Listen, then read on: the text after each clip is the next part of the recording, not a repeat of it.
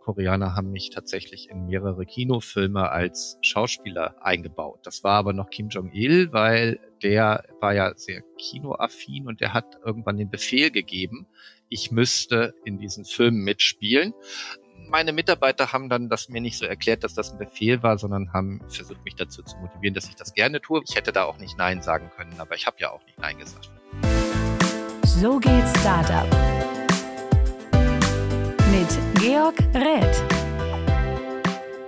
Hi, willkommen bei So geht Startup. Heute darf ich euch jemanden vorstellen, der schon seit über 30 Jahren Startups baut und eine wahnsinnige Geschichte als Unternehmer hinter sich hat. Das ist Volker Eglasser. Er hat zum Beispiel ein Startup für mehrere Millionen an Oliver Sammer verkauft. Er hat sich ein Rittergut gekauft. Er hat in Nordkorea gelebt und dort ein Software-Startup geleitet. Und jetzt ist er erfolgreich mit einem Nischen-Online-Shop. Also viele, viele Themen, über die wir heute sprechen können. Ich bin Georg Reth, Journalist bei Gründerszene und ich freue mich, Volker, dass du heute da bist. Ja, moin. Du gehörst ja zu einer Generation von Gründern, Volker, die hat Startups gebaut. Da hat man, glaube ich, das Wort Startup noch nicht mal benutzt. Das war wahrscheinlich noch ein Unternehmen. Und vielleicht zu so einer ganz ersten groben zeitlichen Einordnung, wann du was gemacht hast. Du hattest ja deinen ersten erfolgreichen Millionen-Exit, das war 2005. Und ich hatte vorher nochmal nachgeschaut, das war das Jahr, als StudiVZ gegründet wurde.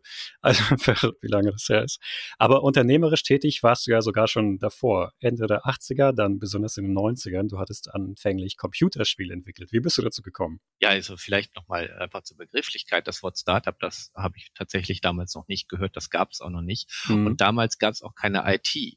Damals hieß das EDV, für die Jüngeren mhm. unter uns. Ähm, das heißt elektronische Datenverarbeitung und war etwas total angestaubtes. Also man hatte als Schüler, Oberstufenschüler, so die Idee, dass EDV was ganz Cooles ist, weil das waren diese Leute mit Anzug, Krawatte, gebügeltem Hemd und die haben sich um Fotokopierer, die auch was ganz Besonderes waren, damit beschäftigt und dann auch mal IBM-PCs benutzt. Als Schüler hat man natürlich keine IBM-PCs gehabt, die waren irgendwie dann so in den höheren Sphären. Ich habe tatsächlich angefangen, auf einem ZX81 zu programmieren. Der hat ähm, wahrscheinlich weniger Speicher als die meisten Fernbedienungen heutzutage. Du hattest gerade gemeint, das war was Cooles. War das wirklich so? Ich glaube, das war eher so für Nerds und Co. was Cooles, oder? Also normale Leute wollten, glaube ich, kein EDV-Unternehmer werden. Doch, doch, das war eine ganz andere Zeit. Das ging ja EDV, IT, gab es, wie gesagt, jetzt den Begriff noch nicht. Das hatte ja zu dem Zeitpunkt erstmal noch gar nicht wirklich was mit Computerspielen zu tun. Das hatte was mit Büroorganisation zu tun. Okay. Das waren die Zeiten, wo die Leute das erste Faxgerät bekommen haben und wo man dann den vertraulichen Nachrichten in den Briefumschlag Umschlag getan hat, bevor man sie gefaxt hat. Mhm. Okay. Ich glaube, ich habe dann schon eine Generation wahrscheinlich mich danach gedacht. Ich bin Jahrgang 83. Bei uns war das dann nämlich schon wieder verpönt, irgendwas mit IT zu machen. Da war man eben der, der Nerd. Aber anscheinend äh, Ende der 80er war das anders. Was hast du als erstes mit Computern gemacht? Ich habe tatsächlich so ein ZX81 relativ schnell mit, ich glaube, 13, 14 von meinen Eltern zu Weihnachten geschenkt bekommen und wollte dann Spiele programmieren, weil es ging. Damals ist man zum Bahnhof, zum Hauptbahnhof gefahren und hat sich Zeitungen geholt, die auf heute würde man das Ökopapier nennen, gedruckt waren, mit Listings zum Abtippen. Mhm. Das war so der Weg, wie ich programmieren gelernt habe. Ich habe andere Leute Listings abgetippt, habe dann deren Fehler gefunden, debug, das Wort gab es damals, glaube ich, auch noch nicht, zumindest nicht auf Deutsch, und dann Spiele programmiert, so viel wie der Speicher hergab. Der war mit ein Kilobyte Speicher ziemlich schnell voll. okay. Allerdings damals hat man ja noch Zeile für Zeile geschrieben. Ein paar hundert Zeilen waren es wahrscheinlich dann trotzdem. Absolut. Was hast du als erstes gemacht? Ja, als erstes habe ich so Autorennen programmiert, wo man zeilenweise so, so den Bildschirm hat scrollen lassen und dann der Straßenrand sich verschoben hat mit so Random-Werten. Ich habe dann relativ schnell einen Pac-Man nachprogrammiert und derartige Dinge halt. Ich habe dann tatsächlich als Schüler bei meinen Mitschülern, die auch dann angefangen haben, Atari-Computer zu haben zum Beispiel, bin ich dann hingefahren. Die hatten dann zum Beispiel kein Diskettenlaufwerk und hatten eine kaputte Datasette. hat man so einen Nachmittag programmiert, hat man denen ein Spiel gemacht und die haben das so lange gespielt, bis irgendwie der Strom ausgefallen ist oder die Mutter den Staubsauger eingesteckt hat. Es klingt nach einer Zeit, die länger als 30 Jahre definitiv her ist. Ich habe schon wieder vergessen, dass es Disketten überhaupt mal gab. Du hast ja 87 dann sogar das erste Unternehmen gegründet. Wie alt warst du da? 17, das ist einfach zu merken, weil ich 70 geboren okay. bin. Jahrgang 70, okay. Also ich habe tatsächlich, war immer noch in dieser Idee, dass Spiele irgendwie lustige Unterhaltung sind oder eine Anwendung des Ganzen sind, aber ich hatte irgendwie immer den Eindruck, ich wollte irgendwie was Professionelles machen. Das heißt, mein erstes tatsächliches Unternehmen hat Computerhardware verkauft und mein erstes Geschäft war, ein PC an meinen Deutschlehrer zu verkaufen. Wie teuer war ein PC damals? Oh, das weiß ich nicht mehr. 1500 Mark oder so. Es ah, war aber günstig bei uns. Okay. Also bei mir. Das hat man dann beim Großhandel gekauft und 20 Prozent draufgeschlagen. Aber es war ganz toll, um sich mal irgendwie als Schüler schüchtern und pickelig, wie man vielleicht war, erstmal irgendwie so das, das richtige Leben kennenzulernen. Aber war das damals schon so ein richtiges Unternehmen, wie man es heute definieren würde, so mit GmbH und allem? Nein, man ist dann zur Gemeinde gelaufen, hat gesagt, ich brauche einen Gewerbeschein, den hat man dann gekriegt und der Gewerbeschein war die Eintrittskarte dafür, dass man beim Großhändler überhaupt eine Preisliste bekommen hat. Okay. Wie hat sich das entwickelt? Also wann war es für dich das erste Mal so ein richtiges Unternehmen, vielleicht auch mit ersten Mitarbeitern? Relativ schnell. Also ich würde sagen, nach dem Abitur habe ich dann tatsächlich eine Mitschülerin eingestellt und ähm, der Lehrer, die Mitschülerin, man erkennt ihn. Ja, genau. Also das war dann halt einfach so, eine, so ein Schüler-Startup, würde man es vielleicht nennen. Es war natürlich mit heutigen Gesichtspunkten, ich glaube, die heutigen Schüler könnten das, wenn sie es wollten, viel, viel professioneller. Hm. Da gab es auch tatsächlich Rechnungen, wurden mit einer Schreibmaschine geschrieben, teilweise noch, weil man dann auch Formulare, vorgedruckte Formulare aus dem Schreibwarenhandel hatte. Das war alles völlig unvorstellbar. Ich habe aber auch parallel zu dem Verkaufen von Hardware dann auch schon angefangen zu programmieren. Und das lief quasi unabhängig voneinander, weil der Mitschüler, mit dem ich zusammen programmiert habe, Thomas Brockhage, der ist heute auch immer noch in der Branche, mit dem haben wir programmiert, mit dem haben wir tatsächlich Spiele gemacht, Nächte durchprogrammiert, während dieses Hardware-Verkaufen irgendwie etwas war, was äh, ich mit einem anderen Kumpel zusammen gemacht habe und damit mit dem Programmieren nichts zu tun hat. Das Programmieren natürlich sag ich mal, bringt das Geld nicht so unmittelbar rein, aber war natürlich eigentlich viel mehr challenging. Was habt ihr programmiert? Also hat es gesagt Spiele, aber was konkret? Äh, ja, das erste Spiel, was wir gemacht haben, war tatsächlich ein Port von Great Janus ist das. Die Jungen, Jüngeren kennen das vielleicht nicht mehr, die Älteren haben das sicher schon gespielt. es gab Great Janus ist das sehr erfolgreich auf dem C64. Und der Spieleverlag damals, Rainbow Arts, die das rausgebracht haben. Die kennt man, glaube ich, schon noch. Könnte sein. Ähm, die haben wir einfach mal so Cold Call gemacht, haben gesagt, guten Tag, wir sind Volker und Thomas, wir würden gern für euch programmieren. Und dann haben die gesagt, ja, kommt mal vorbei. wir sind dann dahin gefahren. Ich hatte noch gar keinen Führerschein, das weiß ich noch genau, der Thomas ist gefahren. Und wir haben ihnen erzählt, wir können mit einem Archon Archimedes umgehen und wir haben da Ahnung von und wir würden jetzt gerne ein Spiel machen. Und der Marc Ulrich war damals auch noch relativ jung und der hat uns einfach die Chance gegeben, hat uns einen vielseitigen Vertrag unterschreiben lassen, den wir, glaube ich, gar nicht ganz verstanden haben. Und wir haben dann losgelegt. Wir haben den Original Source Code der Amiga-Version bekommen und haben dann in wochenlanger, nächtelanger Arbeit parallel zur Schule, wir sind beide noch aufs Gymnasium gegangen, haben wir dann dieses Spiel geportet auf den Archimedes und es war ein total cooles Gefühl. Also wir haben es, der Original Source Code war in Assembler geschrieben. Also Assembler heißt Maschinensprache, das heißt, es ist keine Hochsprache, es ist nicht wie C. Man hatte 16 Register, 16 Variablen und mit den 16 Variablen konnte man rechnen und ansonsten konnte man auf den Speicher zugreifen. Der Archimedes hatte auch einen Prozessor, aber einen anderen. Das heißt, wir haben uns den Source Code gegenseitig vorgelesen. Einer hat gelesen in Amiga-Maschinensprache und der andere hat geschrieben in Archimedes Maschinensprache. Wir haben dann so eine Art mhm. Makroassembler gemacht dafür, dass wir ein bisschen weniger zu tippen hatten. Mhm. Und so hat der eine dem anderen quasi das Programm diktiert. Heute würde man das vielleicht durch die KI automatisch machen lassen oder es gäbe auch Cross-Compiler dafür. Und es war ein wahnsinniges Aha-Erlebnis, nachdem wir nach Tausenden von Seiten im wahrsten Sinne des Wortes, die wir uns gegenseitig vorgelesen haben, und natürlich musste man das nebenbei auch noch verstanden haben, dann irgendwann gesagt, haben jetzt das Spiel fertig, jetzt starten wir das mal. Und das lief. Also wir haben natürlich immer einzelne Programmteile davon separat auch getestet, aber wir haben Wochen ins Blinde gearbeitet und es hat funktioniert. Und das Spannende war, wir haben dann noch Nächte durchgearbeitet und hatten unseren Abgabetermin, der im Vertrag stand. Dann sind wir uns ins Auto gesetzt, auch ohne da vorher angerufen haben. Also wir waren halt noch sehr jung und sind hingefahren, haben die Disketten in der Hand gehabt und haben gesagt, hier sind wir, jetzt sind wir fertig. Und er sagt, was wollten ihr hier? Ja, stand doch im Vertrag, heute müsste das fertig sein. Punkt, an dem Tag sind wir gekommen. Und dann sagt er, ja, aber ihr wisst schon, dass die meisten Leute irgendwie immer ein Dreivierteljahr länger brauchen, als im Vertrag steht. Nö. Deswegen haben wir ja uns dran gehalten. Das war eine tolle Sache. Die waren auch etwas beeindruckt, weil die, glaube ich, nicht damit gerechnet haben, dass diese beiden jungen, äh, unerfahrenen Kerls das wirklich machen. Ja. Es hat auch super funktioniert, das Spiel. Es war tatsächlich auch besser als die Amiga-Version. Wir haben an einigen Stellen was verbessert, es spielte sich flüssiger und so weiter.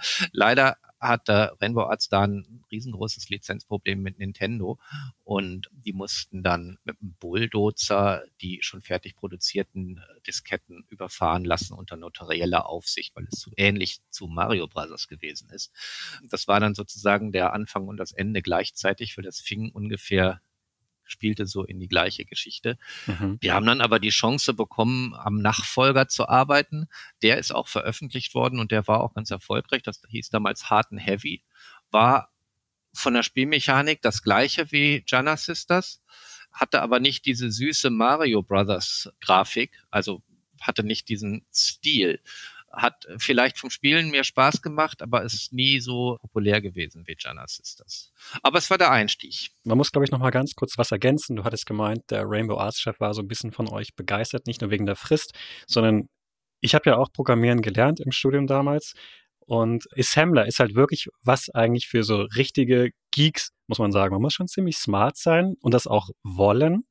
Ja, wart ihr damals so richtige Computer-Geeks? Habt ihr das einfach zum ersten Mal gemacht und konntet das zufällig? Nein, wir haben natürlich vorher schon ganz viele Sachen gecodet und Demos gecodet für uns selbst. Und wir haben alles in Assembler gemacht, weil niemand, der damals professionell Spiele gemacht hat, hat in der Hochsprache gearbeitet das war einfach damals das, was man getan hat. Und sogar später, als es normal wurde, dass man in C programmiert hat, haben wir zugesehen, dass wir die Funktionen, die irgendwie am zeitkritischsten sind, immer in Assembler programmiert haben. Und die haben wir dann immer separat ausprobiert, sodass wir dann sicher sein konnten, dieses Teil wo die meiste Rechenleistung, die man ja gar nicht hatte damals, bei draufgegangen ist, die wurde dann in Assembler gemacht und hat man irgendwie Menüstrukturen und so weiter, hat man dann in der Hochsprache programmiert. Also ganz anders als heute. Würde niemand mehr machen heutzutage. Richtig. Selbst die Grafikchips haben ja irgendwie schon fast eine Hochsprache drin. Genau. Aber äh, damals, da kommen wir vielleicht, wenn wir weiter in der Geschichte gehen. Ja, ja. Äh, man macht die Basisfunktionen in Assembler und geht so nah wie möglich an die Hardware ran. Das war halt einfach etwas, was immer schon mich gereizt hat. Ich finde es mega spannend. Man könnte jetzt denken, warum reden die so sehr über diese kleinen Computerteile? Aber ich glaube, es ist auch wichtig zu verstehen, dass dieses Auge fürs Detail vielleicht auch was sehr, sehr Wichtiges ist, was man, glaube ich, auch in anderen Ecken des Unternehmertums vielleicht auch anwenden kann. Das ist sehr richtig und das ist auch, ich meine, ich mache ja jetzt inzwischen was ganz anderes, aber es gibt im Prinzip ein paar Dinge, die sich wie ein roter Faden durch mein Leben ziehen. Das eine ist, ich versuche etwas, was als sehr kompliziert und eigentlich fast unmöglich gilt und ziehe meine Bestätigung oder ziehe meine Motivation daraus, dass ich es dann doch schaffe. Das ist ein ganz, ganz wichtiger Punkt und das kann man, egal in welcher Branche, egal an welcher Aufgabe man arbeitet, etwas zu machen, was die Mehrheit der Menschen sagt, das ist unmöglich oder das lohnt sich nicht oder das schafft man nie, das dann einfach zu versuchen. Das ist das, was mich interessiert. Also ich war nie ein Computerspieler. Ich habe mich eigentlich das ist vielleicht etwas, was ganz wichtig ist. Ich habe mich für Computerspiele eigentlich überhaupt nicht interessiert. Ich habe Computerspiele gemacht, weil ich eine Herausforderung gesucht habe und mit den Computerspielen war es mir möglich, diese Herausforderung zu bestehen. Du hattest ja dann Ende der 90er ILO oder ich weiß gar nicht, ob man es ELO Interactive ausspricht, ist wahrscheinlich dein Nachname in kurz? Ja, ist mein Nachname. Also mein Spitzname als Schüler war ELO. Okay. Hattest du dann ELO Interactive gestartet? Das war kurz vor der Dotcom-Blase. Was ist da passiert? Ja, wir hatten, oder ich hatte dann das damals dann selber, der Thomas ist tatsächlich später dann, lass mich mal nachdenken, der Thomas hat tatsächlich hinterher bei Rainbow Arts beziehungsweise bei den doch Schwesterfirmen von Rainbow Arts angefangen. Und ich habe gesagt, ich bleib selbstständig und habe Ports gemacht. Ports und Auftragsarbeiten. Das heißt, die haben irgendwie ein Konzept gehabt, die haben eine Lizenz gehabt von irgendwas, entweder ein japanisches Rollenspiel gehabt, was sie aufs Deutsche übersetzen wollten oder sie haben einen Kinofilm gehabt, wo sie ein Spiel zu rausbringen wollten und so weiter. Und ich habe dann diese Sachen als Auftragsarbeiten angenommen. Das war, sag ich mal, leider nicht das ganz Kreative. Ich habe dann meine Energie mehr in brillante technische Umsetzungen reingesteckt. Man hatte am Spiel gar nicht so viel zu tun, sondern man hatte dann die Frage, wie kann man zum Beispiel ein System, was auf einem viel, viel stärkeren Computer gemacht worden ist, auf einen Gameboy übertragen. Das dann auf dem Gameboy genauso gut funktioniert und genauso viel Spaß macht oder vielleicht sogar besser ist. Also wir haben, ich weiß nicht, ob du diese Artificial Life Simulation Creatures kennst. Kenne ich, habe ich damals auch gespielt. Das war so um die 2000, oder? Ja, genau. Das waren so kleine Lebewesen, die auf so einem riesengroßen Level hin und her gelaufen sind, die man erziehen konnte, bestrafen, loben und so weiter. Norns oder so hießen die, glaube ich. Norns hießen die. Und es gab Grendels. Das waren solche mhm. mit so einem Irokesenschnitt, so kleine Monster. Und ich habe diese Creatures dann tatsächlich auf den Game Boy Advance geportet. Und das haben vorher ein paar andere versucht, die haben es nicht geschafft. Das wurde dann irgendwie langsam und hat nicht funktioniert. Und letzten Endes habe ich mir das Originalspiel angesehen, habe den Source Code gehabt, aber habe gedacht, ey, echt jetzt? Das gucke ich mir gar nicht mehr an. Ich habe dann durchgeschaut und habe gesagt, nicht, dass ich das nicht verstanden habe, aber ich wusste, dass der Game Boy Advance dafür einfach einen zu langsamen Prozessor hatte und zu wenig Speicher hatte. Und ich habe das dann from scratch neu programmiert. Und ich würde sagen, die Game Boy Advance Version hat mehr Spaß gemacht, hat genauso funktioniert und ich habe das gleiche Spielgefühl gehabt, vielleicht noch ein bisschen mehr geleitet für den User, äh, indem ich so ein bisschen geschummelt habe und die Nons denen noch ein bisschen Verhalten gegeben habe. Aber es war eigentlich das gleiche Spiel noch. Und das auf einem Computer, der viel weniger Speicher hatte, viel langsameren Prozessor hatte und so weiter. Und da war auch ganz viel tatsächlich in Assembler programmiert. Du hast ja gerade den Begriff künstliches Leben gleich benutzt oder Artificial Life. Ich erinnere mich, dass ich damals, als ich das gespielt hatte, das erste Mal das Gefühl hatte, was mit künstlicher Intelligenz zu tun zu haben. Ich glaube, der Begriff, den gab es natürlich damals schon, der wurde, glaube ich, in dem Zusammenhang gar nicht benutzt. War das damals schon KI? Also die Marketingabteilung hat es als solches verkauft. Tatsächlich möchte ich behaupten, da war nicht viel von KI drin. Da waren Statistiken, KI-Simulationen. Also man hat so getan, als wäre es intelligent. Man hat eine gewisse Form von Vererbungslehre gehabt. Die Marketingabteilung hat das wahnsinnig aufgebauscht von den Engländern damals. Äh, letzten Endes haben wir so eine Art DNA gehabt und wir haben tatsächlich auch innerhalb der DNA Vererbungen gehabt. Mutter und Vater hatten Eigenschaften, die sich auf die Kinder übertragen haben. Aber das ist nicht so, wie man sich das vorstellt. Jetzt hast du gerade gesagt, das war nur Statistik, aber auch ChatGPT ist ja eine Statistik. Ne? Also. Ja, das stimmt. das stimmt. Ja, gut. Also hm, genau, und ChatGPT ist letzten Endes auch mit Wasser gekocht, aber dafür mit sehr viel Rechenleistung und sehr viel Speicher. Ja, mit sehr viel Wasser gekocht. Ja. Nee, beziehungsweise mit sehr viel Feuer gekocht. Ja. Jetzt hatte ich ja gerade gesagt, das war ja kurz vor der Dotcom-Blase, die hatte ich wahrscheinlich erwischt. Ja, volle Kanne. Volle Kanne. Also ich hatte fünf Angestellte. Wir hatten so eine Büroetage in Hilter über so einem Baumarkt das war übrigens ganz interessant, weil die geplatzte Dotcom-Blase war ja kurz nach 9-11. Wir hatten tatsächlich damals dann in meiner Firma einen amerikanischen Mitinvestor, was dann dazu geführt hat, dass nach 9-11 hatten wir wochenlang einen Polizeiwagen vor der Tür parken, weil wir waren ja theoretisches Ziel von Terrorangriffen.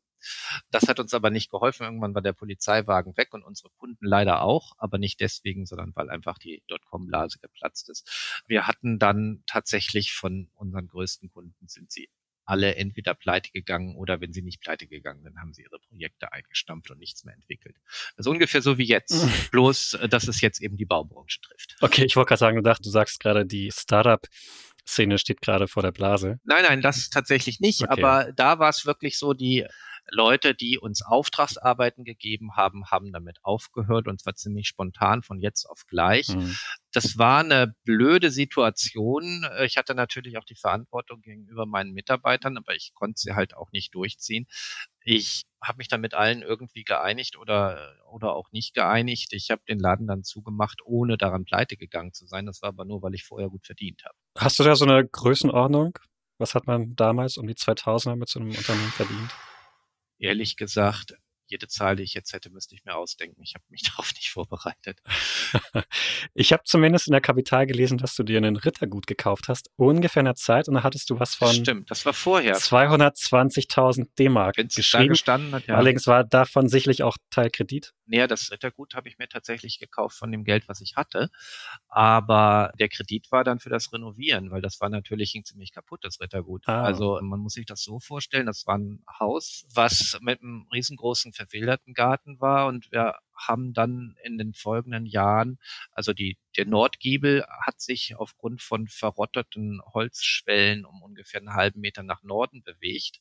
Nur mal, um so ein bisschen Gefühl dafür zu bekommen, dass das nicht ganz kleines Aufgabe war. Und das habe ich letzten Endes auch deswegen gemacht, weil ich sagen konnte, ich habe es gemacht, weil ich es konnte und weil es eigentlich als unlösbar galt. Also es stand sehr, sehr lange leer und alle Immobilienexperten, die sich damit beschäftigen wollten, sind schreiend weggelaufen.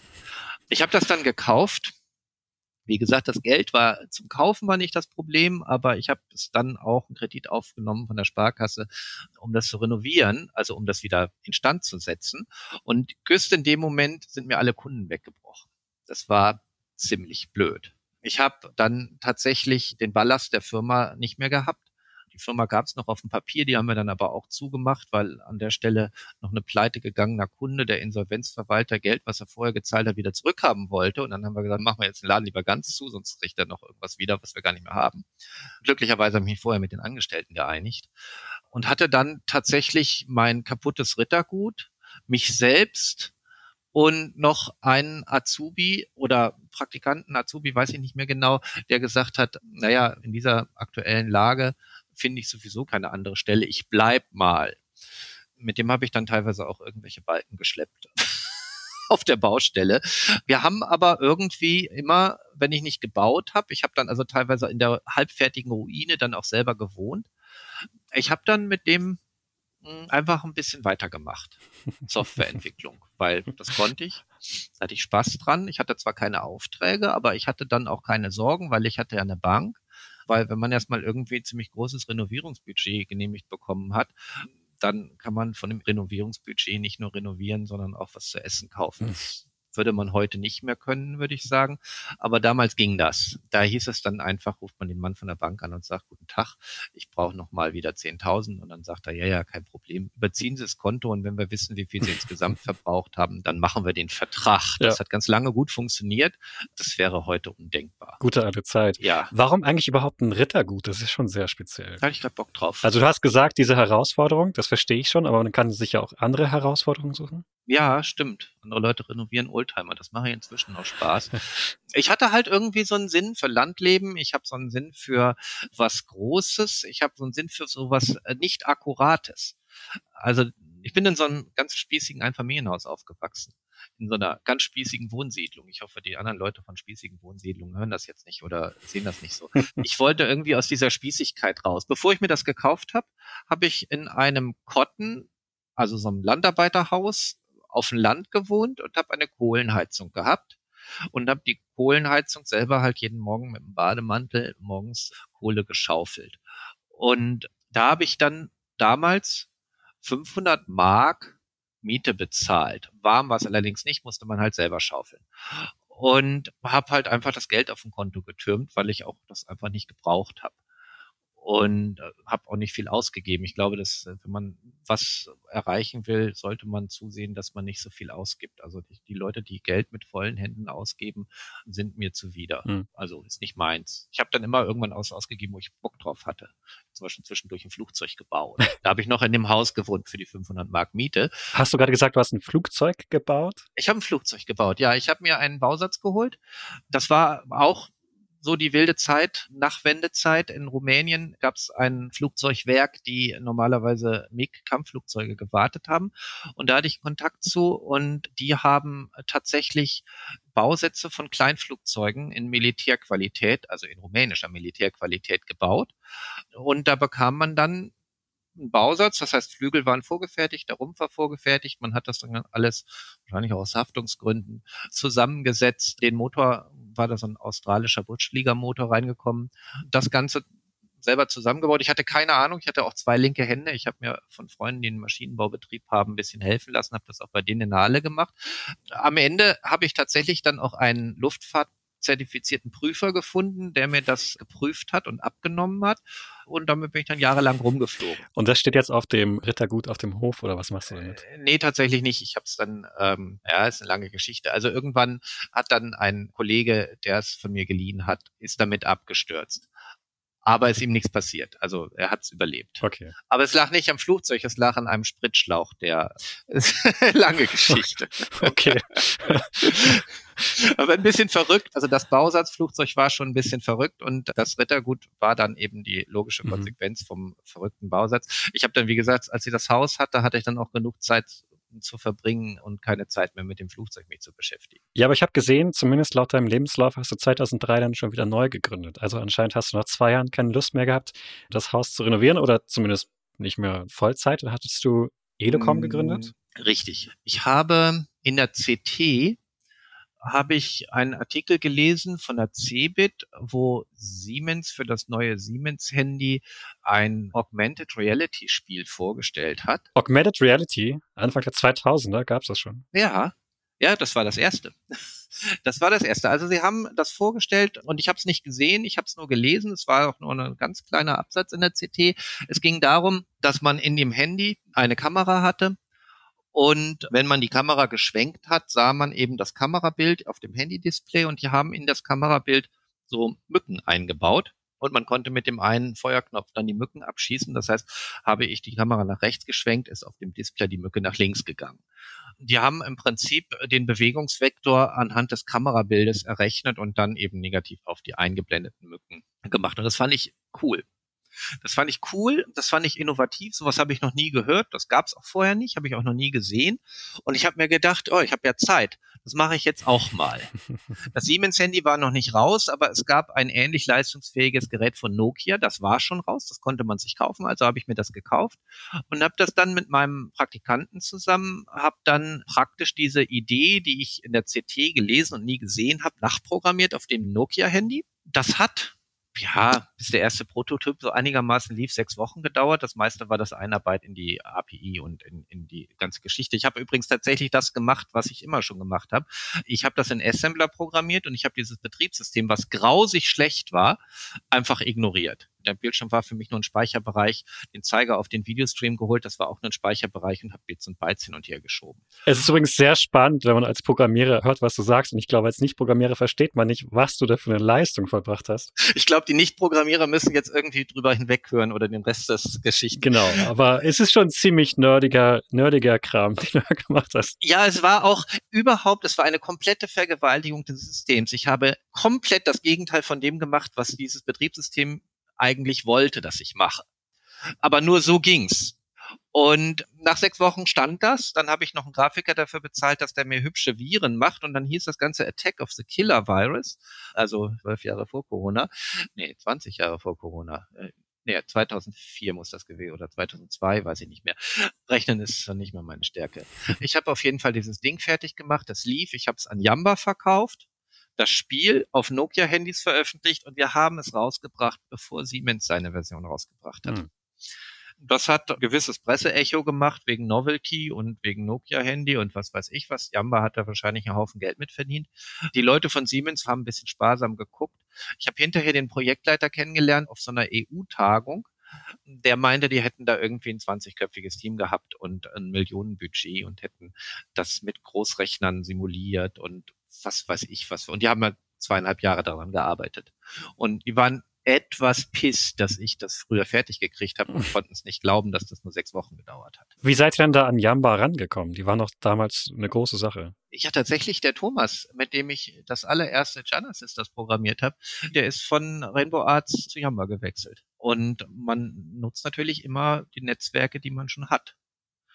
Und der fand das halt super innovativ, hat das eben seinen Chefs da gezeigt und die fanden das auch super innovativ. Und danach habe ich dann eine Zeit lang Sachen für Jamba gemacht. Ihr wurdet ja dann 2005 auch von denen gekauft. Stimmt.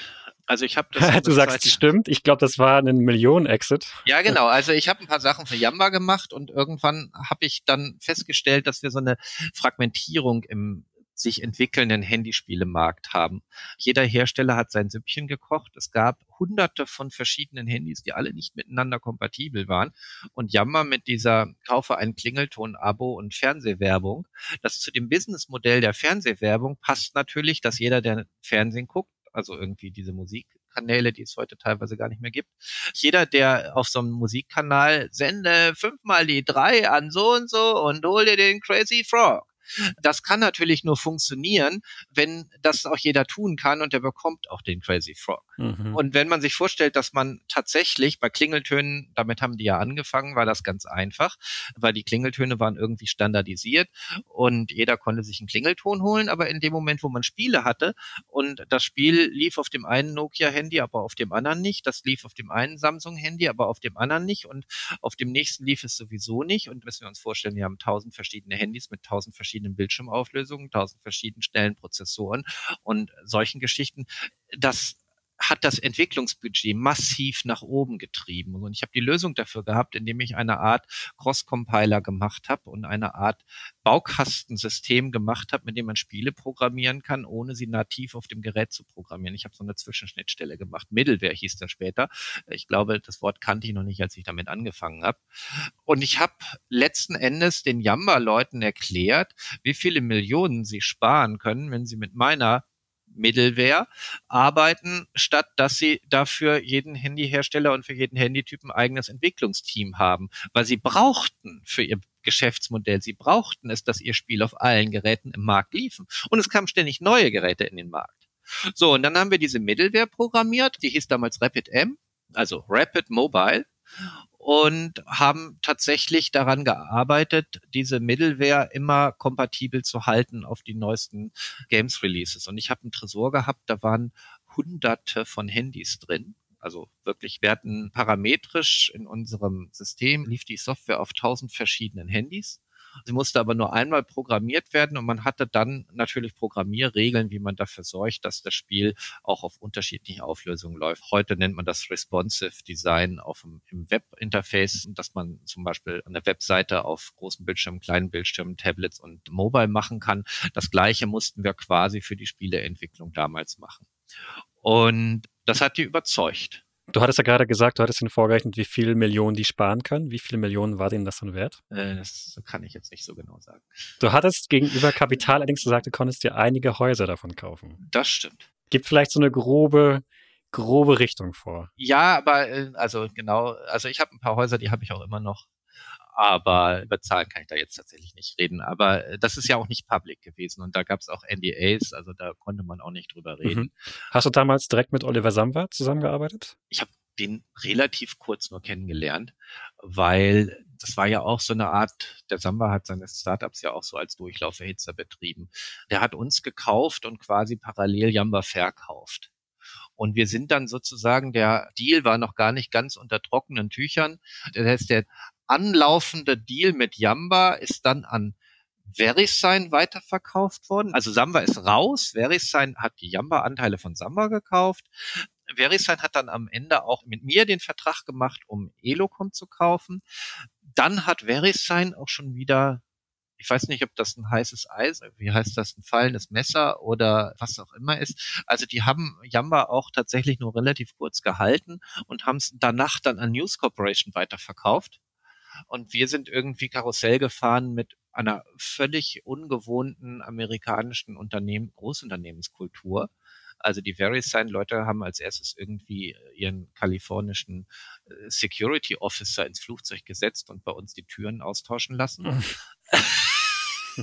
Während dann, als die Türen frisch ausgetauscht waren und jeder einen Laptop mit VPN hat bekommen müssen, das keiner benutzt hat, weil das Laptop hatte einfach zu kleine Bildschirmauflösungen, zu lahmen Prozessor. Da konnte man keine Softwareentwicklung drauf machen, aber wir hatten halt alle so einen VPN-Laptop. Man muss, glaube ich, auch sagen, gab es damals überhaupt schon schnell genuges Internet?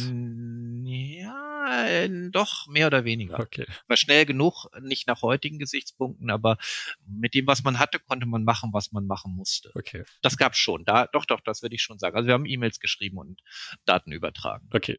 Ich dachte nur wegen des VPNs. Äh, ja, das war natürlich auch das Thema. Durch das VPN wurde das Ganze nicht unbedingt schneller schneller. Also das war eine Qual, damit zu arbeiten. Deswegen hat es ja auch keiner getan. Ja. Und dann war das nicht lange und dann kam halt News Corporation, die hatten dann andere Geschichten. Kurz vor News Corporation hat VeriSign gesagt, wir müssen jetzt den Headcount raufsetzen, damit das mehr nach Wow und Boah klingt. Dann kam News Corporation. Dann hieß es irgendwann, ah, das kostet alles viel zu viel Geld, wir müssen den Headcount runtersetzen. Also für alle Gründer, die sich mit amerikanischen Investoren direkt, indirekt oder über drei Ecken beschäftigen wollen, äh, das ist natürlich ein absolutes Nightmare. Also diese Amerikaner, die sich dann auch nicht dafür interessieren, was macht er überhaupt, warum macht er das, was ist das Ziel, was kann man damit tun, sondern es ging nur noch um Headcount rauf, Headcount runter, dass dann Menschen und Schicksale davon abhängen, das war völlig egal. Das da, da ging es nicht drum. Wir haben da also weisungsgemäß erstmal alles eingestellt, was nicht bei drei auf den Bäumen war. Danach haben wir äh, alles ausgegliedert. Also wir brauchten die Leute ja noch, aber wir mussten Headcount reduzieren. Das heißt, wir haben dann einen Kollegen gehabt, äh, der hat eine eigene Firma gegründet und dann haben wir abteilungsweise an dem seine Firma ausgegliedert und dann von ihm wieder zurückgeheiert auf Projektbasis. Das heißt, nicht, dass das Geld nicht da war. Das haben wir, sind wir Geld überschwimmt worden. Aber es war einfach so, der Headcount muss halt rauf oder runter. Naja, und irgendwann passiert es dann spätestens nach dem dritten Deutschlandchef, der in Berlin bei Jamba saß, passiert es dann irgendwann, dass dann einer nicht mehr verstanden hat, wofür der das da überhaupt hat, diesen Laden, diese Abteilung. Und dann haben sie zweieinhalb Jahre, nachdem sie meinen Laden gekauft haben, den ziemlich brutal und ganz schnell einfach mal zugemacht.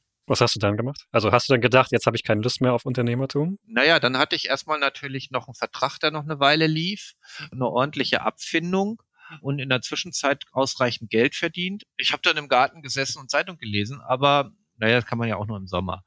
Ich bin dann tatsächlich nach Nordkorea gegangen, weil ich irgendwie auf Amerikaner keinen Bock mehr hatte. Das habe ich gehört, gelesen. Das ist aber schon ein extremes Extrem. Also Klar, man hat vielleicht auf dieses amerikanische Hoch runterskalieren keine Lust mehr, aber Nordkorea, das war 2008, das war ja auch damals schon mit einem verrückten Diktator, kann man glaube ich sagen. Ja, es war halt natürlich ein weißer Fleck auf der Landkarte keiner wusste da irgendwas von, außer man hatte irgendwelche Verrücktheiten in der Presse gehört und ich wollte einfach mal sehen, wie verrückt ist denn das wirklich. Und ich habe keine Touristenreise gemacht, die hätte es da auch schon gegeben, weil man an Touristenreisen grundsätzlich dort gar nichts sieht. Da wird man irgendwie ich, ich sage das mal wie so ein Besucher durchs Aquarium geführt. Man kann sich die Fische hinter Glas angucken. Ich habe mich einladen lassen von Felix ab, der hat damals, als er mich eingeladen hat, hat er in Nordkorea Atomkraftwerke geplant. Aber nicht, wie man sich das denkt, sondern für eine Schweizer Firma. Und der war gut vernetzt, sag ich mal, weil Atomkraftwerke brauchte man halt. Und der hat mich eingeladen und hat mir sein Land gezeigt. Das muss man sich damals so vorgestellt haben. Felix hat uns vom Flughafen abgeholt, ist mit irgendwie zwei Begleitern. Der eine war Vizeminister und der andere war beim Geheimdienst durchs Land gefahren und man hatte eigentlich so ziemlich viel zu sehen bekommen und man hat es auch deutlich ungefilterter gesehen bekommen, als wie wenn man eine Touristenreise gemacht hätte. Und ich fand das wahnsinnig faszinierend. Ich habe gedacht, wow, das ist eine komplett andere Welt. Das ist ganz anders als das, was man von zu Hause kennt. Und es hat natürlich Möglichkeiten gehabt. Weil damals war es halt so, dass Kim Jong-il öffentlich gesagt hat, die IT ist die Zukunft und wir müssen in der IT was schaffen, wissen natürlich, dass sie in der Schwerindustrie vielleicht nicht so schnell die Beine an den Boden bekommen. Und in der IT kann man mit guter Ausbildung, und da haben sie wirklich investiert, also produktiv Kapital schaffen. Und das haben sie auch gemacht und entsprechend war der Staat unglaublich interessiert daran, das Thema IT voranzutreiben. Und man ist halt hofiert worden von den dortigen IT-Firmen.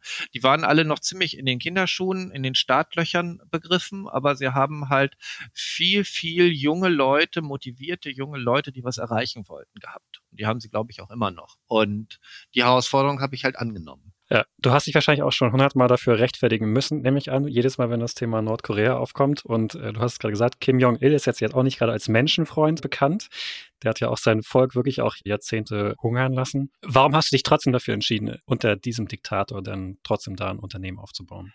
Ja, ich sag mal so, ähm, Willy Brandt hat damals die Ostpolitik in den 70er Jahren auch so gemacht, obwohl die Sowjetunion ja auch nicht gerade einen guten Ruf hatte im Westen, weil man auch sagt, wenn man eine Annäherung vornimmt und ein gegenseitiges kulturelles Verständnis hat, dann kann man auch einen Wandel zum Besseren erzeugen.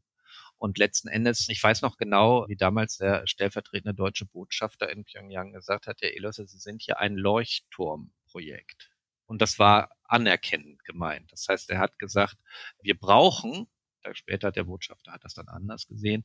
Aber wir brauchen Leute, die in Nordkorea Verständnis für den Westen erzeugen und im Westen Nordkorea verstehen. Und natürlich diese aus unserer Sicht verrückte Denkweise und aus unserer Sicht das irrationale Handeln auch damit umgehen können. Und ich denke, dass ich unglaublich viel gelernt habe. Also nicht nur gelernt habe, wie man mit widrigen Umständen umgehen kann, sondern auch natürlich interkulturelle Erkenntnisse gewinnen konnte in der Zeit. Aber hast du vielleicht mal ein konkretes Beispiel, wie da diese Arbeit abgelaufen ist? Also 2008 wird es ja vermutlich kein zum Beispiel Internet in Nordkorea gegeben haben für normale Personen. Du hattest es vielleicht, weiß ich nicht. Wie lief da diese Zusammenarbeit ab? Also ganz am Anfang war es wirklich sehr, sehr schwierig. Es hat sich auch innerhalb der zweieinhalb Jahre, wo ich permanent da war, hat sich auch unglaublich schnell und unglaublich viel getan. Also ganz am Anfang hatten wir, also wir Ausländer hatten Internet über ein Modem, das hat richtig wie ganz früher so und es war unglaublich langsam. Das war eine Einwahlverbindung irgendwo ins Ausland. Das hat wahnsinnig viel gekostet und man konnte quasi gar nicht richtig Webseiten aufrufen, weil das so langsam war.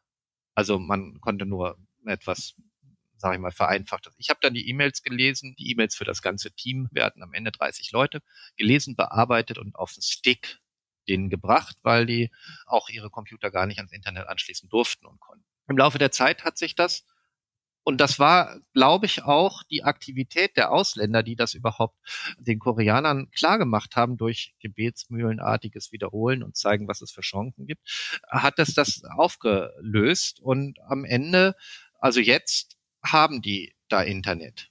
Nicht jeder darf daran, aber die, die daran dürfen und wollen, können es. Und inzwischen haben die da auch immer noch sehr teuer, aber sie haben Internet, wo man auch vernünftig stabile Datenverbindungen. Du bist ja 2011 dann zurück nach Deutschland. War das freiwillig oder hatte was mit dem Tod von Kim Jong-il zu tun? Nein, das war freiwillig. Die hätten mich gern da behalten. Meine Frau wurde schwanger und wir haben dann so rein praktische Überlegungen mit Staatsbürgerschaft vom Baby, Kindergarten, äh, Hebamme, diesen ganzen ganz normalen menschlichen Geschichten. Und da haben wir dann irgendwann gesagt, vielleicht ist es eine bessere Idee, dass unsere Tochter dann in Deutschland zur Welt kommt. Sie war übrigens tatsächlich, wir waren im Maternity Hospital in Pyongyang, sind ja auch schon vorstellig gewesen. Die haben sehr professionell da. Sie haben dann tatsächlich das geplante Geburtsdatum von unserer Tochter auf den Geburtstag vom großen Führer gelegt. Mhm. Das Baby ist dann hinterher tatsächlich eine Woche früher oder zwei früher zur Welt gekommen und die deutschen Ärzte fanden, das wäre auch die richtige Zeit gewesen. Ich verstehe. Sehr viele Babys, die wahrscheinlich an diesem Geburtstag offiziell geboren wurden. Genau, und es wäre äh, garantiert, das haben sie uns auch gesagt, also wenn wir das Baby dort kriegen würden, wäre das das zweite europäische Baby überhaupt im Land. Okay. Also seit Ende des Koreakrieges und wäre auch garantiert ein Medienstar geworden. Das mit dem Medienstar war jetzt kein ausschlaggebendes Kriterium, aber wir haben dann doch gedacht, in Deutschland ist es vielleicht einfacher. Medienstar bin ich dann schon gewesen, weil die Koreaner haben mich tatsächlich in mehrere Kinofilme als Schauspieler eingebaut. Das war aber noch Kim Jong-il, weil der war ja sehr kinoaffin und der hat irgendwann den Befehl gegeben, ich müsste in diesen Filmen mitspielen meine Mitarbeiter haben dann das mir nicht so erklärt, dass das ein Befehl war, sondern haben versucht, mich dazu zu motivieren, dass ich das gerne tue, was ich auch tat. War wahnsinnig viel Spaß gemacht. Das heißt, du hast hinterher erst erfahren, dass es ein Befehl war. Das hat mir dann mal jemand erzählt, der sich da gut auskannte und meinte, ich hätte da auch nicht Nein sagen können, aber ich habe ja auch nicht Nein gesagt. Von daher war es auch in Ordnung. Okay, du, du sagst es so ein bisschen belächeln, aber du hast anscheinend einfach Glück gehabt. Da kann ja auch wirklich was passiert worden sein. Aber nein, nein. Also das ist vielleicht eines der Hauptmissverständnisse. Ich habe mich zu keinem Zeitpunkt unsicher gefühlt in dem Land. Und ich würde da auch, ich meine, das letzte Mal war ich tatsächlich da. Das war vor Corona, zwei Jahre vor Corona. Da ähm, habe ich meine Tochter ins Ferienlager begleitet. Das heißt, meine Tochter habe ich dann in Pyongyang abgegeben und die ist dann eine Woche im nordkoreanischen Ferienlager bespaßt worden und ich habe in der Stadt alte Bekannte getroffen und ein bisschen die Zeit genossen. Also man fühlt sich nicht unsicher. Okay, zumindest ist es ein westliches Privileg. Du bist ja dann 2011 zurück, wie gesagt, dann auch mit der Geburt deiner Tochter. Genau. Dann hast du ja zumindest laut deinem Lebenslauf eine Weile lang gar nichts gemacht. Das ist nicht ganz richtig. Ich habe nämlich, bevor wir zurückgegangen sind, habe ich noch eine Wohnung gekauft und kurze Zeit später dann den Rest vom Haus. Und wir haben uns dann, also meine Frau und ich haben uns dann so ein bisschen damit beschäftigt, das Haus zu renovieren. Das hatte ich irgendwie schon mal Übung von. Das war so das von zehn Jahre vorher. Wir haben dann de facto so ein bisschen auf der Baustelle gewohnt und nach relativ kurzer Zeit, die koreanische Geschichte, der Laden, der lief ja noch weiter, den haben wir dann versucht fernzusteuern. Das hat nicht so richtig gut funktioniert, auch also Internet hatten sie in der Zwischenzeit, aber das war immer schwierig, eine Firma fernzusteuern über so eine Distanz und das hätte erfolgreicher sein können, aber ich habe halt die Zeit dann genutzt, das Haus zu renovieren. Und dann haben wir, habe ich angefangen, aus reinem Eigennutz Fenster zu importieren aus Lettland. Habe dann einen Fensterhandel aufgebaut. Die koreanische Firma hat mir damals dann auch den Online-Shop dafür programmiert und habe dann den Fensterhandel betrieben der lief auch ganz gut, aber das Retourenrecht ist etwas schwierig zu handhaben, wenn die Produkte mehrere hundert Kilo wiegen können. Und natürlich kann man sagen, Maßanfertigung kann man nicht zurückgeben, das ist schon richtig. Aber äh, es muss ja nur mal was schief laufen und bei maßangefertigten Sachen ein kleines Detail, was man übersehen hat oder wo der Kunde was übersehen hat und es dann ein Missverständnis und einen Streitfall gibt, führt dann gerne mal dazu, dass man irgendwie 400 Kilometer mit dem Bulli durch die Gegend fährt, um eine 250 Kilo schwere Haustür abzuholen. Und dann ein Problem hat, weil der Mieter in die nächste Woche einziehen will und dann muss man wieder in eine andere Haustür. Also es hat mir nicht mehr gefallen. Das war ein blödes Business. Mhm. Das war ein schönes Business, weil das schöne Produkte waren, die wir gemacht haben, aber es war mir einfach zu schwer, physisch zu schwer. Und parallel habe ich dann angefangen, für die Fenster und Türen eben Türgriffe und Fenstergriffe zu importieren aus Indien wenn man schon mal so ein bisschen international unterwegs war und, sag ich mal, keine Angst davor hat, auch mal was auszuprobieren. Ich glaube, das Thema mit Angst haben ist ein ganz wichtiges. Das darf man nämlich nicht. Man muss einfach sagen, guck mal, das gefällt mir. Ich telefoniere mal mit dem Händler oder mit dem Hersteller und nehme mal Geld in die Hand und lass mir mal eine Palette schicken. Da gibt's ja mehrere Möglichkeiten. Entweder da kommt eine Palette Steine oder es kommt nie was oder es kommt Schrott oder es war gut. Und dieses Risiko muss man halt kennen, muss man einkalkulieren und dann kann man auch Glück haben und es war gut. Und so war es bei uns. Also wir haben ein super der, der erste Kontakt zum Herstellen von Fenstergriffen. Das ist eine kleine Manufaktur gewesen in Indien. Super sympathischer Boss, der unglaublich viel auch selber gemacht hat, der auch selber dann uns in Deutschland besucht hat. Und den haben wir mit aufgebaut. Das heißt, der war auch kleine Manufaktur mit ein paar Leuten, die ein paar Fenstergriffe oder Türgriffe gemacht haben. Und es wurde halt eben, dem sein Business wurde immer größer und unseres wurde immer größer, weil wir halt natürlich den deutschen Markt kannten, weil wir wussten, wie man was vermarktet, weil wir wussten, wie man Online-Shopping betreibt. Und so ist halt Ventano entstanden. Vielleicht nochmal ganz kurz zum Thema Mut, weil das ist ja etwas, was sich durch die meisten Gründergeschichten so zieht, ja. Meistens sind Gründer, Unternehmer Menschen, die mehr Mut haben als andere. War das bei dir von Anfang an so oder wurde es immer mehr, weil du mehr Geld hattest und dann quasi weniger Risiko hattest, wenn es nicht klappt? Nee, ich glaube, ich war immer schon mutig. Man muss, und ich glaube, das war immer schon das Wichtige, man darf keine Angst davor haben zu scheitern. Es ist einfach erst machen und dann Bedenken haben. Weil wenn man erst Bedenken hat, dann fängt man gar nicht erst an. Und die, das Risiko, wenn man gar nicht erst anfängt, dass man dann nie was erreicht, ist 100 Prozent. Und wenn man nur die sicheren Sachen macht, das kann man natürlich tun, aber dann hat man auch nie die Chance, etwas zu machen, wo man über sich selbst hinauswächst und wo man über den Markt oder den Wettbewerb hinauswächst. Deswegen muss man tatsächlich sagen, man muss immer ein gewisses kalkuliertes Risiko eingehen. Man muss nur, sage ich mal, man darf den Bogen niemand natürlich nicht überspannen. Also wenn man alles auf eine Karte setzt, dann kann es auch mal schief laufen. Hast du eigentlich schon mal in deinem Leben kurzzeitig gar kein Unternehmen besessen? Also warst du schon mal in deinem Leben kein Geschäftsführer? Ähm, naja, als das mit dem News Corporation Geschichte zu Ende war. Es klang so, als wenn immer noch irgendwie ein Unternehmen noch irgendwie da gewesen wäre. Nee, da war dann tatsächlich, da war dann tatsächlich mal für ein halbes Jahr nichts da. Okay, ein halbes Jahr. Also in 30 Jahren warst du ein halbes Jahr kurz mal kein Unternehmen. Ja, genau. Und nachdem wir dann aus Nordkorea wiedergekommen sind, weil da habe ich dann natürlich generalstabsmäßig das durchplanen müssen, dass wir eine Krankenversicherung für meine Frau haben. Und deswegen habe ich mich direkt nach der Ankunft das war zwei Tage vor Weihnachten. Ich bin zum Einwohnermeldeamt, zum Arbeitsamt und dann habe ich das Papier, dass ich arbeitslos bin und dann zur Krankenkasse gegangen. Und dann hatten wir die Möglichkeit, dass sie dann auch das Krankenhaus bezahlt für die Tochter, die dann kurze Zeit später geboren wird. da war ich auch tatsächlich nicht selbstständig. Okay. Jetzt bist du es auf jeden Fall seit einigen Jahren am Stück wieder. Warum hast du, also du hast jetzt die Geschichte erzählt, warum du jetzt dich speziell dafür eben aus diesem persönlichen Interesse für diese Nische interessiert hast. Vorher hast du ja dann immer in Bereichen aber gegründet, die waren definitiv keine Nische. Gründet man dann anders? ne, sagen wir mal so, als ich mit den Computerspielen angefangen habe, waren natürlich die Computerspiele auch eine Nische. Okay. Die sind ja nur jetzt keine Nische. Du warst immer deiner Zeit voraus, willst du sagen? Das will ich so nicht sagen, aber es ist natürlich schon so, dass ich eigentlich schon die Nische gesucht habe und ganz im Gegenteil, in dem Moment, wo die Nische dann Mainstream war und irgendwie gefühlt jeder was mit Computerspielen zu tun hatte, war das für mich nicht mehr interessant. Mhm. Dann war es halt so, dann musste ich was Neues haben, weil das dafür dann der Reiz nicht mehr da war. Und zurzeit in meiner Nische wachsen wir ja noch sehr, sehr erfolgreich.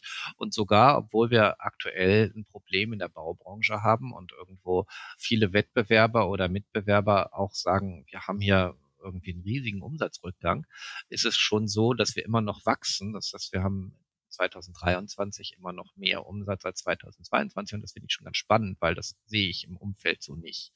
Und solange das so ist, und wir die Nische noch nicht voll ausgefüllt haben, bin ich da auf jeden Fall sehr, sehr interessiert daran, noch weiter zu wachsen. Und es gibt ja auch noch Nachbarländer. Also Frankreich ist bestimmt bald ein ganz spannendes Thema. Aber setzt dir vorher vielleicht, wenn du an so ein Unternehmen rangehst, auch so eine Obergrenze, wo du sagst, bis dahin mache ich es und dann möchte ich gerne wieder was Neues starten, weil du die Herausforderung ja suchst? Das ist eine interessante Frage. Ich glaube nicht. Ich bin ein Mensch, der unglaublich viel aus dem Bauchgefühl macht. Ich mache was und mache es dann weiter, weil es geht und mache es, weil ich sehe, ich kann meine Ziele, die ich mir selbst gesetzt habe, erreichen. Und ich setze mir da keine Obergrenze, aber wenn ich dann irgendwann die Lust verliere, dann muss es jemand anders weitermachen. okay. Aber es sieht zurzeit nicht so aus, dass ich Lust verliere. Also ich arbeite jetzt auch nicht auf einen Exit hin oder so. Das wäre jetzt so meine Frage gewesen. Ja. Woran arbeitest du hin? Also du hast, du hast Häuser, du hast mal ein Flugzeug gehabt, du hast dein Rittergut vielleicht sogar noch und so weiter und so fort. Also Geld scheint kein Motivator zu sein. Nee, tatsächlich nicht. Also es ist sehr schön, wenn man weiß, man hat kein Geldproblem und man schreibt schwarze Zahlen, das tun wir. Das ist etwas, was ich auch wahnsinnig beruhigend finde, weil ich glaube, viele Startups, die irgendwie fremdfinanziert sind und eine Burnrate haben, da würde ich nicht bei schlafen können. Also ich finde es gut, dass wir schwarze Zahlen schreiben, aber ich habe kein Bedürfnis irgendwie, wie ich ja schon gesagt habe, ich habe mal für 500 Mark in einem Haus gewohnt, wo ich die Schulen selber geschaufelt habe. Da war ich kein unglücklicherer Mensch. Also ich brauche nicht den Luxus und ich muss jetzt auch nicht sagen, ich muss jetzt noch mal x zigtausend Euro mehr haben, damit ich noch eine Yacht habe, die noch größer ist. Also ich habe keine Yacht. Also äh, das drivet mich nicht. Was ich mir vorstellen kann, ich habe sehr gute Mitarbeiter bei Ventano und ich kann mir vorstellen, dass ich mich irgendwann zunehmend aus dem Akt aktiven Geschäft rausziehe und dann einfach parallel irgendein Hobby mache, was dann vielleicht auch in irgendeine Nische geht. Ich habe da noch keine direkte Idee, was es sein wird, aber ich sag mal, zurzeit machen wir so ein Katzenklappenprojekt. Ich weiß nicht, ob du schon mal was von Kitty Flap gehört hast. Bisher noch nicht. Ich habe so eine Katze, aber das sagt mir nichts.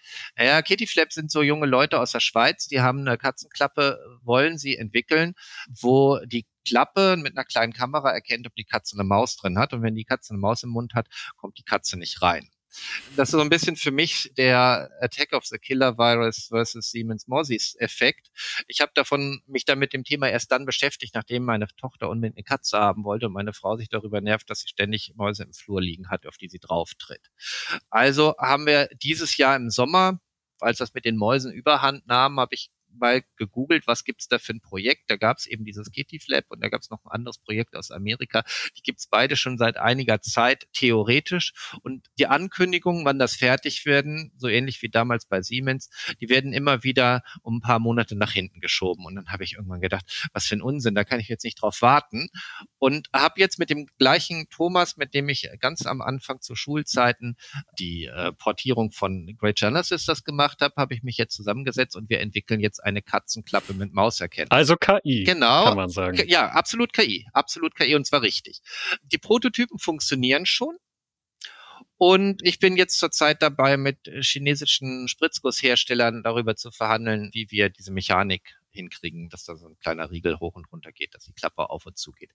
Ich würde mich nicht wundern, dass wir schneller fertig werden als die Kitty Flap Leute, die fremd investiert sind und irgendwelche Investoren oder äh, möglicherweise auch Crowdfunding Leute oder was auch immer glücklich machen müssen und natürlich unter einem wahnsinnigen Erfolgsdruck stehen und ich würde mich nicht wundern, dass wenn wir feststellen, das Ganze läuft und ich weiß, wir können das günstiger anbieten als die, vielleicht gehe ich irgendwann in den Tierzubehörbereich. Wenn es dann keinen Spaß macht oder es läuft nicht oder die Hardware tut's nicht oder die Batterie geht zu schnell alle, was ich allerdings nicht glaube, weil das haben wir auf dem Schirm, dann lasse ich es halt. Okay. Wieder. Ich will damit nur sagen, ich bin da sehr, sehr flexibel, weil ich mir das einfach leisten kann, mir so einen Spaß zu machen.